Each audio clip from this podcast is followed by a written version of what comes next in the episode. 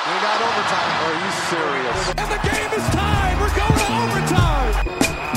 It looks like we are headed to overtime. I don't think there's any question they got it out of time.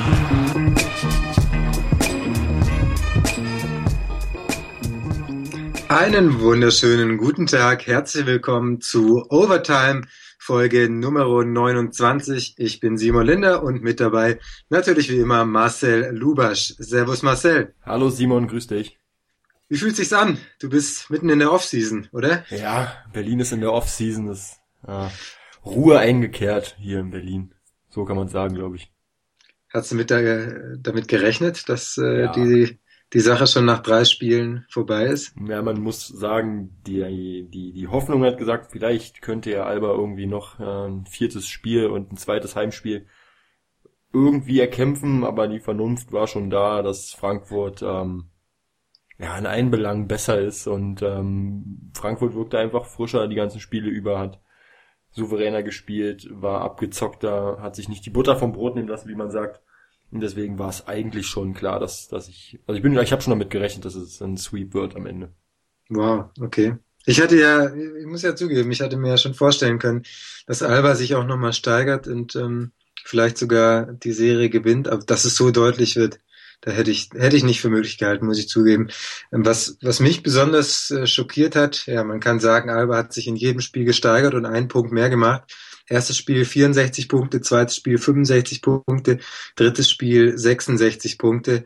Das ist schon heftig, äh, was die Offensivleistung angeht von Alba. So kannst du in den Playoffs äh, kein Spiel gewinnen mit so wenig Punkten. Absolut. Zumal ähm, man muss auf der einen Seite sagen, dass Frankfurt überragend verteidigt hat. Ähm, da führt kein Weg dran vorbei. Frankfurt äh, spielt eine überragende Defensive.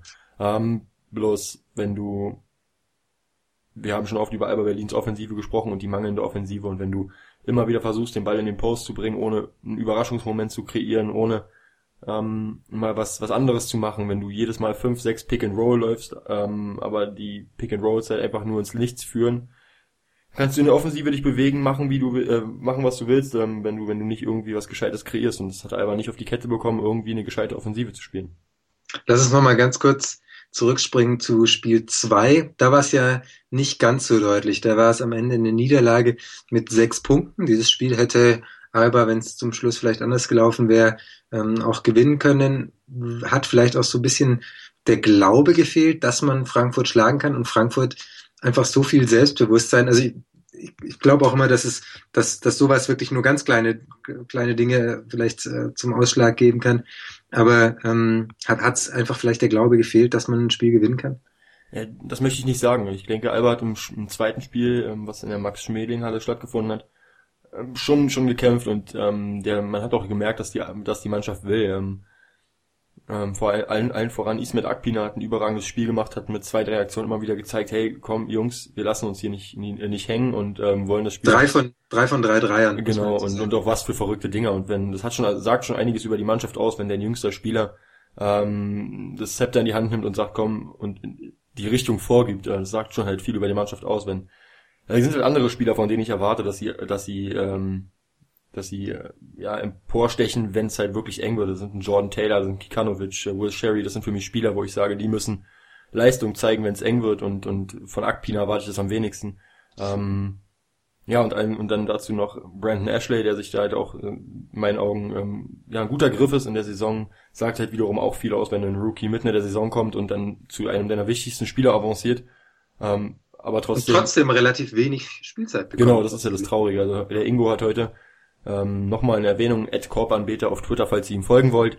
Ähm, der Ingo hat eine ganz, äh, ganz interessante Statistik gepostet ähm, auf Twitter, dass, dass ähm, der Brandon Ashley in verschiedenen Kategorien Alba angeführt hat, äh, in Punkten, glaube ich, zwar Zweiter oder, oder Co-Erster in, in Steals und Bester im Rebounding in den ganzen Playoffs, aber nur fünf, Fünfter in den Minuten. Also ein Spieler, der Alba voranbringt, der, der Leistung zeigt, aber keine Minuten bekommt. Das ist schon wahnsinnig traurig. Ähm, ja, und um deine Anfangsfrage nochmal zu beantworten, ich denke schon, dass der Wille da war bei Alba im Spiel, im Spiel 2, aber am Ende ähm, wirst du halt dafür bestraft, dass du deine offenen Würfe nicht triffst und ich glaube, ich weiß jetzt nicht mehr genau, wie viel es war, aber ich glaube, Alba startet mit 1 von 16. Ähm, ich habe mich mit einem Kollegen, der neben mir in, in einem Pressebereich saß, sagte in mitten, so Anfang zweites Viertel, ähm, Alba eins von 16 im ersten Viertel. Ich so, wow, was? Und ähm, ich glaube, Alba hat mit 11 zu 10 geführt nach 11 zu 10, 11 genau, zu 10 ja. nach Ende des ersten Viertels. Ähm, und ganz miserable Wurfquoten auf beiden Seiten, aber es war jetzt nicht so, dass alle Würfe stark verteidigt wurden oder contested waren, sondern dass halt einfach die offenen Würfe nicht getroffen wurden und das muss ich Alba, Alba halt ein, an, ankreiden lassen, so dass sie halt zu viele Punkte liegen lassen haben von der Freiwurflinie auch und von von und einfache Würfe, ein, einige Korbleger daneben gelegt, also es war schon ziemlich blind. Das Spiel äh, war allgemein nichts für äh, die Liebhaber von Offensivbasketball, definitiv. Alba am Ende mit 27 Prozent aus dem Zweierbereich. Boah, das ist schon hart. Und wenn man sieht, Ja. ähm, Wurfquoten, Milosavljevic, Milosavljevic 2 von 13 aus dem Feld, Cherry 1 von 9, Taylor 1 von 7. Bei Frankfurt gab es einige, bei denen es besser aussah, aber auch äh, John Theodore 1 von 10, Joe Vogtmann 2 von 9. Ja, okay. äh, Frankfurt hat's gewonnen, das ist das Einzige, was zählt. Sie sind weiter in der Serie und ähm, das war schon beeindruckend, ähm, wie, wie Frankfurt gerade in, in Spiel 1 und Spiel 2, äh, Entschuldigung, Spiel 1 und Spiel 3 natürlich aufgetreten ist und äh, dann auch ja sehr konsequent den Sack zugemacht hat und nicht den Hauch eines Zweifels in Spiel 3 hat aufkommen lassen, wer da das dritte Spiel und dann eben auch die Serie gewinnt. Das war Frankfurt. Überragend. Welche Schlüsse, welche, wie bitte? Überragend von Frankfurt, muss ich sagen. Also es Ja. war Definitiv. eine ganz starke Serie von Frankfurt und zu Recht weiter. So, jetzt ist natürlich die Sache, äh, Sascha Obradovic. Äh, bleibt er, geht er? Es wird viel diskutiert über Einar Spagatskis, der bei Nizhny äh, Novgorod äh, gerade Coach ist.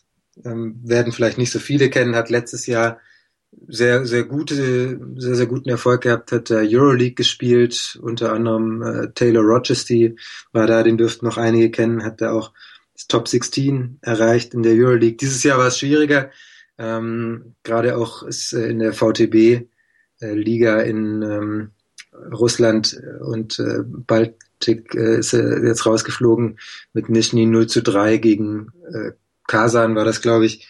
Also da sah es jetzt auch nicht so viel besser aus, aber glaubst du, dass er der Nachfolger von Obradovic wird? Oder glaubst du, dass es einen anderen gibt? Oder glaubst du, dass Obradovic vielleicht am Ende doch bleibt?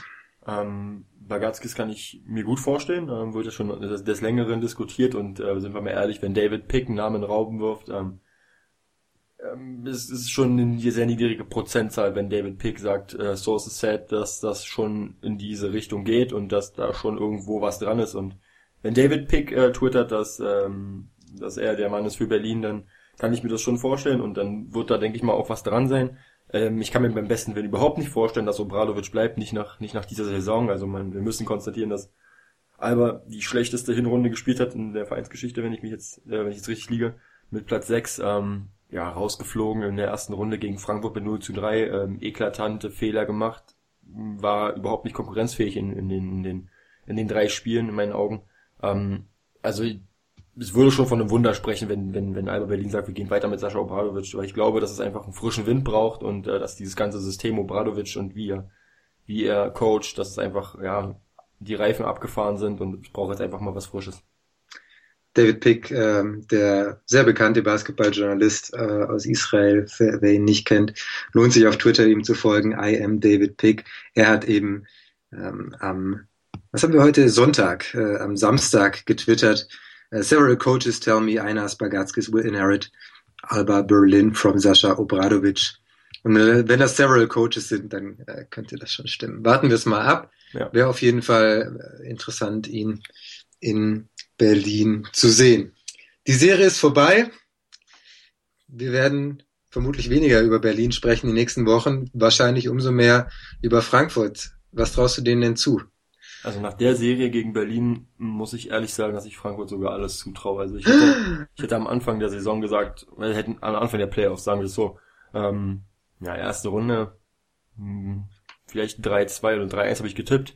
Ähm, man kommt zwar weiter, aber mh, nicht so souverän hätte ich es Frankfurt nicht zugetraut, dann hätte ich vielleicht gesagt, im Halbfinale ist Schluss, aber selbst ich kann mir alles vorstellen, wenn Frankfurt, egal auf wen Frankfurt treffen sollte, äh, kann ich mir auch vorstellen, dass die Frankfurter ähm, das auch das Ding auch holen, selbst gegen. Kann mir nicht vorstellen. Kann Selbst- ich mir beim allerbesten Willen nicht vorstellen. Aber ich hatte auch auf Alba getippt, deswegen sollte ich vielleicht ruhig sein. Genau, genau. Ähm, Bevor, bevor ich jetzt nichts mehr sagen darf, weil ich ruhig sein muss, würde ich vorschlagen, wir gehen einfach zur ja, nächsten Serie. Zum nächsten, zum nächsten, zum nächsten ähm, Bayern München gegen MHP Riesen Ludwigsburg. Das erste Spiel ging an die Bayern und das zweite Spiel ging mit 93 zu 74 an Ludwigsburg. Das war überragend, muss ich sagen. Also da hat Ludwigsburg einen richtig, richtig guten Job gemacht und also richtig geil. Muss ich, habe ich, richtig, hab ich riesen gefeiert. Es war, also es war wirklich, also wer es gesehen hat, es war ein großartiges Spiel mit einer, tatsächlich mit einer grandiosen Stimmung. Ähm, zwei Stunden lang volle Pulle, die ganze Arena mitgemacht. Ähm, das war echt stark äh, von der Mannschaft, von, von den Fans. Da war Bayern beeindruckt und ähm, es war, war sehr schön zu sehen, auch dass John Patrick definitiv mit äh, Martin Schiller zusammen und äh, dem Trainerteam einfach sehr, sehr gute Lösungen für die Probleme gefunden hat. Wenn man sich anschaut, wie Spiel 1 abgelaufen ist, da hat John Bryant äh, sehr, sehr äh, viele Würfe aus der Mitteldistanz bekommen. Gerade im zweiten Viertel hat Bayern da nach vorne gebracht und die Führung haben sie dann durchhalten können. Das hat Bayern wieder versucht, aber Ludwigsburg hat sehr schön geschafft, dann zu doppeln, immer die, die, die Hilfe zu bringen, sodass Bryant sich immer nur in Richtung Baseline abrollen konnte. Das hat er zwar nicht schlecht gemacht und dann auch die Bälle wieder rausgepasst, aber ich weiß gar nicht, ob er am Ende, ich glaube zwei Würfe hat er am Ende aus dem Feld gehabt, keinen Treffer. Das war ganz, ganz stark, wie Ludwigsburg sich da angepasst hat in Spiel 2. In Spiel 3 jetzt allerdings wieder ein Sieg für die Bayern, die damit 2 zu 1 in dieser Serie führen. 79 zu 68. War das vielleicht auch so ein bisschen eine Reaktion der Mannschaft auf die Pressekonferenz von Svetislav Pesic? Ich weiß nicht, ob du sie gesehen hast, ja, aber das war, das war schon, das war schon stark. Ähm, zuallererst muss ich sagen, es gab ja einige Stimmen, die gesagt haben, dass äh, Svetislav Pesic sehr arrogant in der, in der Pressekonferenz nein, rüberkommt. Nein. Äh, Freunde, wer diese Pressekonferenz gesehen hat, das ist keine Arroganz. Null, niente. Da ist nichts mit Arroganz. Das ist einfach Kritik an seinem eigenen Team gewesen. Und ich habe mir das, diese beschissene Pressekonferenz, habe ich mir drei, viermal angeguckt und habe versucht, irgendwie ein Stück Arroganz rauszubekommen. Keineswegs. Und der Mann ist Svetislav Pesic. Ja. Man muss ihn nicht mögen. Man muss ihn nicht lieben und nicht feiern. Und ich bin der Letzte, der das tut.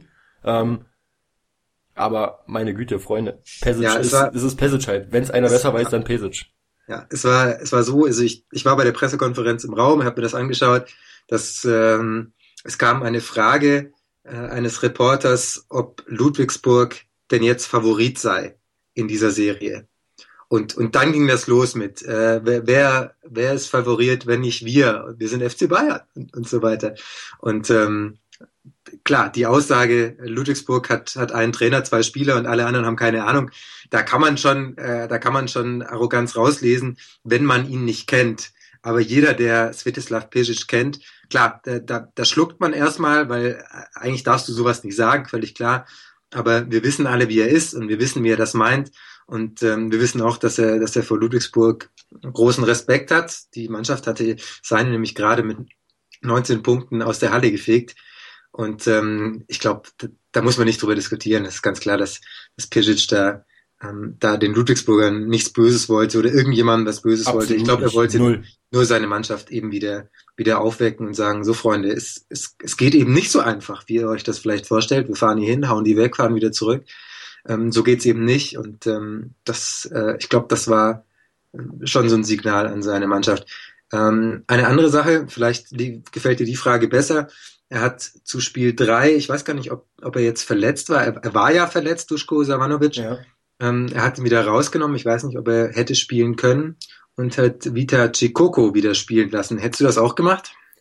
Ähm, Savanovic war verletzt, ja. Ich glaube nicht, dass er, dass er, dass er hätte spielen können. Ähm, aber ich glaube, ähm, das ist schon so ein, ja, ein Signal, möchte ich nicht sagen, aber ähm, ob es jetzt der richtige, also offenbar hat er recht gehabt. Bayern hat gewonnen, ähm, kann, kann, man ihm jetzt sagen, unterstellen, dass er, dass er damit recht hatte, aber ähm, man hat schon gesehen, dass Dusko Savanovic ähm, einige Probleme hatte, gerade defensiv ähm, zu bestehen gegen, gegen ja, wenn Sean Huff zum Beispiel auf der 4 gespielt hat, Sean Huff deutlich schneller gewesen, wendiger, ähm, wenn er gegen John, äh, John Brockman äh, aufgepostet hat oder gegen Jason Boone, gegen Walaskowski, hat er immer seine Probleme gehabt, egal gegen wen und äh, Savanovic hat nun mal riesige, riesige Schwächen in der Defensive, ähm, ist nicht mehr der schnellste. Offensiv ohne Frage einer der besten Spieler der Liga, ähm, ist total ähm, abgezockt, ähm, macht richtige Sachen in der Offensive, aber defensiv ist einfach ein schwarzes Loch, wo wo er halt ja kaum dagegenhalten kann und ich denke mal aus dem aufgrund, aufgrund dessen, dass ähm, er so defensiv so unproduktiv ist, hat ihn Svetislav Pesic draußen gelassen. Ich würde ihm defensiv gerade die, die Intelligenz und die Erfahrung nicht mal absprechen. Die hat nein, nein, um Gottes Willen, aber, ähm, halt aber die, weit, so. es ist, es ist halt die, es ist die Physis. Also wenn, wenn Ludwigsburg dann mit Brockman und Boone drauf geht, dann kann, dann kann Bayern nur noch mit, ähm, mit, So mit Thompson äh, und- mit Thompson und, und Bryant spielen. reagieren, ja. Und äh, die zwei, da braucht dann halt auch einmal eine Pause und dann bringt John Patrick eben noch Royce O'Neal.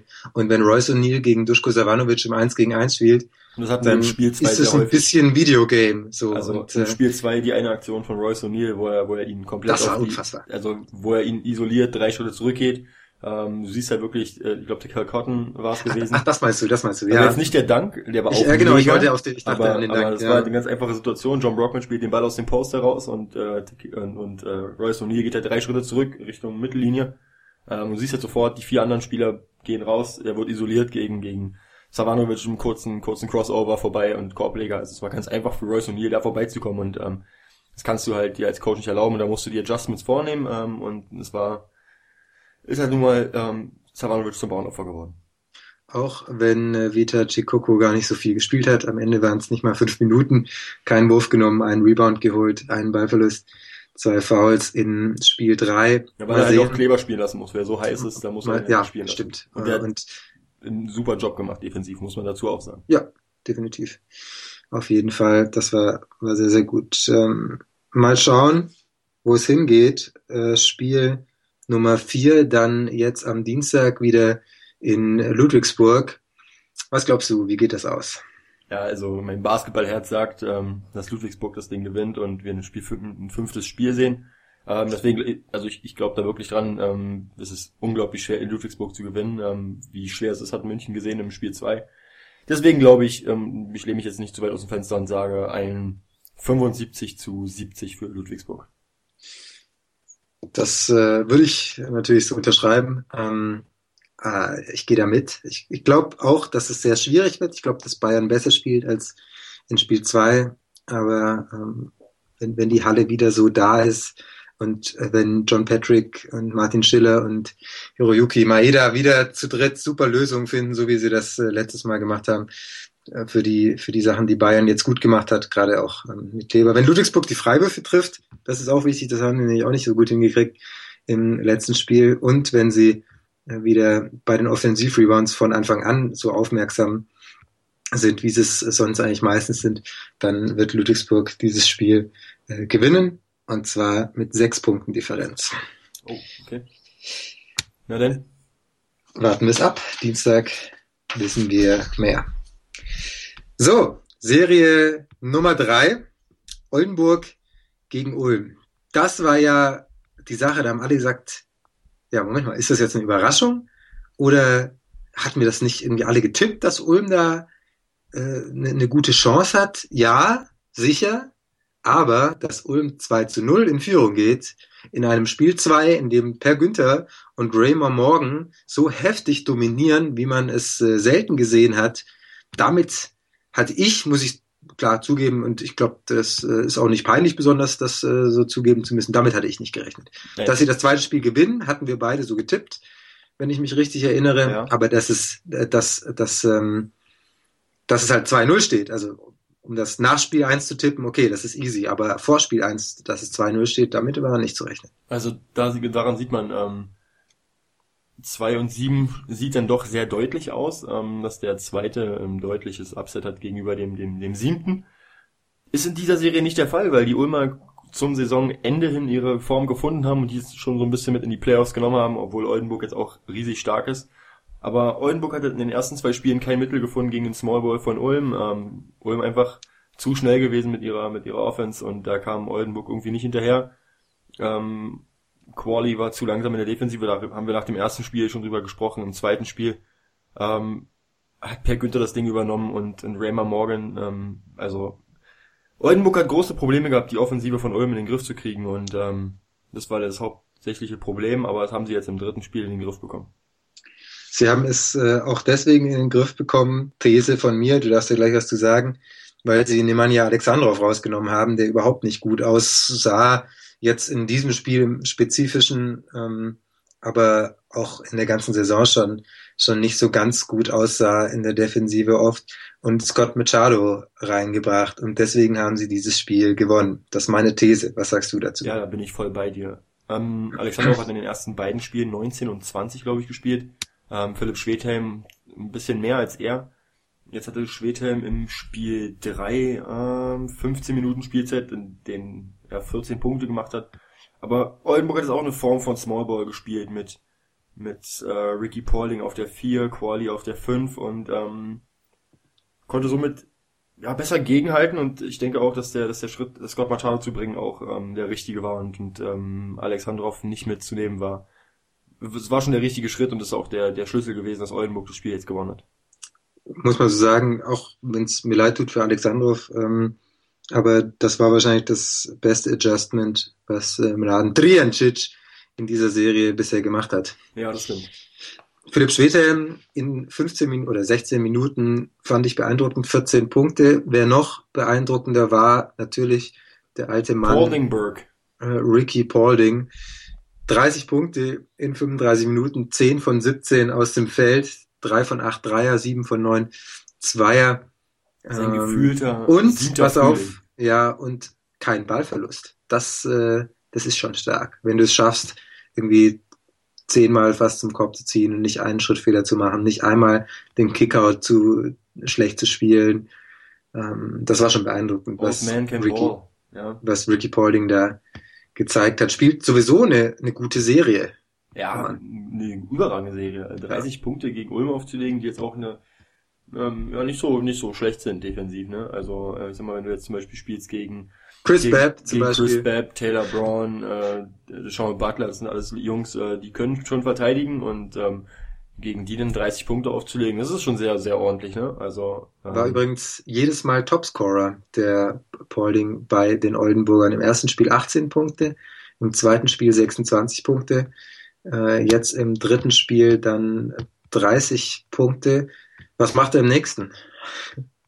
40. 40.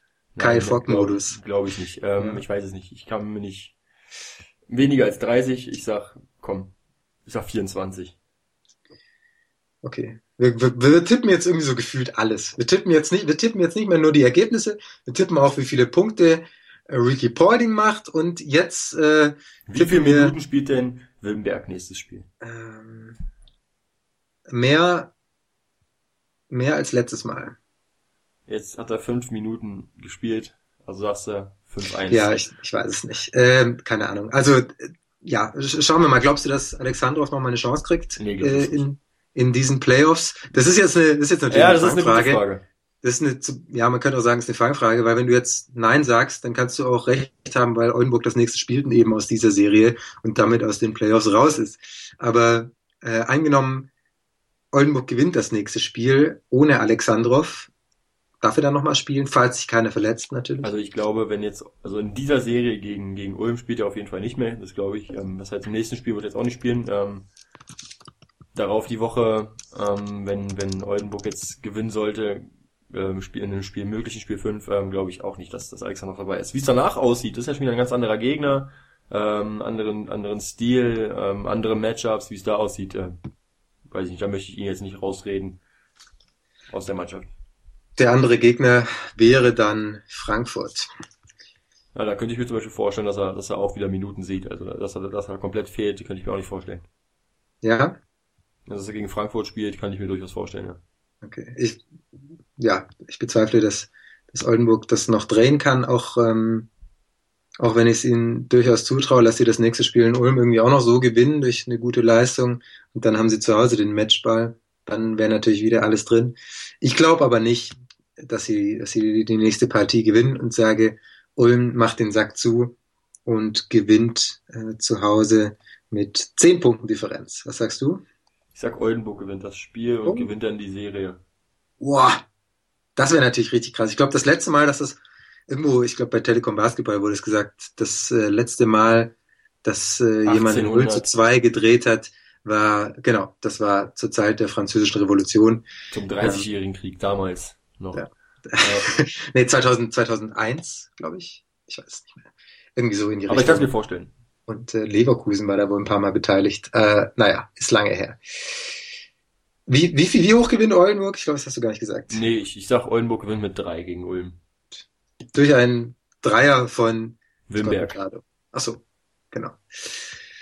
ein bisschen zu weit aus dem Fenster gelegt. Uns, uns bleibt noch eine Serie, über die wir jetzt in unserer halben Stunde zu sprechen haben. Und so viel haben wir da auch gar nicht zu sagen. Das Spiel ist gerade eben zu Ende gegangen. Das dritte Spiel in der Serie der erwartbarste Sweep aller Zeiten, Bamberg gegen Würzburg. Ja, also äh, sehr despektierlich gegenüber Würzburg. So ja, ich wollte gerade sagen, nein, ähm, liebe Würzburger, seid mir nicht sauer. Ähm, es ist eine Riesensaison, dass ihr halt in die Playoffs gekommen seid. So, das ist super und ähm, allein in die Playoffs zu kommen ist, ist ein Riesending. Ähm, aber gegen Bamberg war es halt auch klar und ähm, kämpft halt auch dagegen irgendwo gegen gegen Windmühlen an. So, ähm, das hast du jetzt geklaut. Das, das habe ich, das hab ich geklaut. Ja. Hat eine gesagt. Ich weiß nicht, wer es gerade. Irgendjemand hat es gesagt. Naja. Ähm, du hast es irgendwo gelesen. Ich habe das, ich habe das irgendwo auf Twitter. Hab ich ich habe es auch so beiläufig gelesen, ja, das stimmt. Ähm, nee, das, also das war die deutlichste Serie, die, die es, glaube ich, wahrscheinlich jemals gab. Ähm, ja, ähm, jetzt sind's äh, 35 Punkte Differenz, naja gut. Im ersten Spiel 41 Punkte Differenz, im zweiten Spiel 37, im dritten 35. Das ist schon, das ist eine Demonstration gewesen von Bamberg. Aber sagt halt auch viel über ihre Stärke aus, dass du Aber genau in solchen Momenten auch halt immer weiter spielst. Die sind halt einfach so gut. Und ähm, ja, Würzburg hat, hat geguckt, geht was, hat gesehen, geht nix.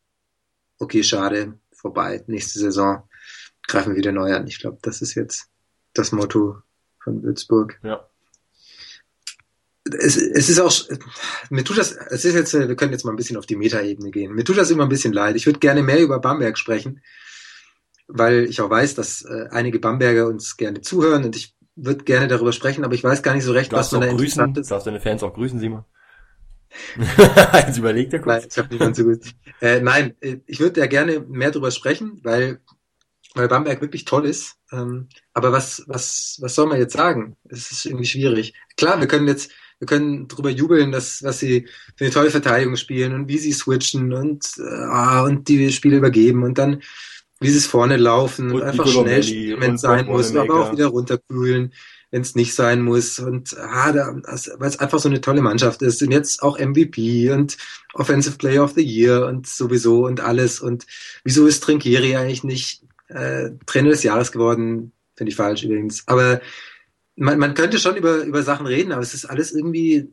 Das weiß halt auch jeder, ne? Solange, also. Ja, und solange die Spiele nicht, nicht spannend sind, ist das halt auch alles irgendwie langweilig. Ja, man muss halt auch sagen, ähm, Würzburg ist halt auch keine Laufkundschaft. Jede andere Mannschaft der Liga hätte Probleme mit Würzburg, aber das spricht ja doch einfach für Bamberg, wenn sie, ja. wenn sie ein Spiel äh, mit 41 Punkten Differenz gewinnen, mit 35 Punkten Differenz. Das spricht ja doch einfach für Bamberg und auch einfach für ihre Stärke, dass sie in solchen Spielen halt auch immer weiterspielen, immer weiter ihren Stiefel runterspielen und, und den Gegner halt auch dann mit 35 Punkten aus der Halle schießen. Weil das sind, glaube ich, die schwersten Spiele, wenn es halt wirklich, wenn halt jeder weiß, du musst gewinnen, du gewinnst das Spiel eh. Ähm, sich dann nochmal zu motivieren und so ein Spiel zu Ende zu bringen, ist dann halt doch immer richtig schwer. Ja, spricht halt einfach für Bamberg, dass wir halt ähm, nicht wirklich wissen, was wir dazu sagen sollen. Ja, definitiv. Übrigens, von den zwölf Vierteln sehe ich gerade in dieser Serie gespielt wurden, hat Würzburg eins gewonnen. Das war das allerletzte, 17 zu 15. Ähm, Glückwunsch nach Würzburg. Man, nein, das wollte ich jetzt so nicht sagen, aber immerhin noch versöhnlich äh, verabschiedet und eben nicht abgeschenkt. Ich finde, das ist auch immer wichtig, dass man, dass man so eine Serie, auch wenn es nicht, auch wenn man keine Chance mehr hat, dass man das einfach bis zum Ende durchspielt. Finde ich gut. Äh, und ähm, schauen wir mal, was Würzburg in der nächsten Saison dann auf die Beine stellt. Da war jetzt nichts drin. Klar, die Hoffnung war noch ein zweites Heimspiel. Ähm, das hat es Ludwig, ist Ludwigsburg letztes Jahr beispielsweise auch nicht gelungen, weil Bamberg zu stark war. Es ist Würzburg dieses Jahr nicht gelungen. Mal sehen, wie es weiter. Also einzige geht. das Positive für Würzburg ist halt so, dass Alba vor ihnen rausgeflogen ist. Ähm, so, kann man kann man kann man mit leben in Würzburg dann. Ja, ja, toll. Das war's schon. Wir sind durch mit allen Partien, wir sind durch mit allen Serien. Wir freuen uns auf zwei Do-or-Die-Spiele, die jetzt kommen. Zum einen ähm, für, für Ludwigsburg, die müssen gewinnen, sonst sind sie raus gegen Bayern. Und zum anderen für Oldenburg, äh, auswärts dann in Ulm, was sie gewinnen müssen. Wir freuen uns drauf. Sind Jawohl. Gespannt. Wenn ihr eine Meinung habt zu dem, was wir hier gesagt haben oder zu den Spielen oder sonst was, wir freuen uns, wenn ihr uns schreibt auf Twitter oder auf basketball.de direkt kommentiert oder wo man halt so kommentieren kann im Internet. Facebook gibt's noch, kann man auch machen. Vielen Dank fürs Zuhören und das war's mit Overtime Folge Nummer 29. Tschüss. Das war's. Bis zum nächsten Mal. Bis nächstes Mal. Macht's gut. Ciao, ciao.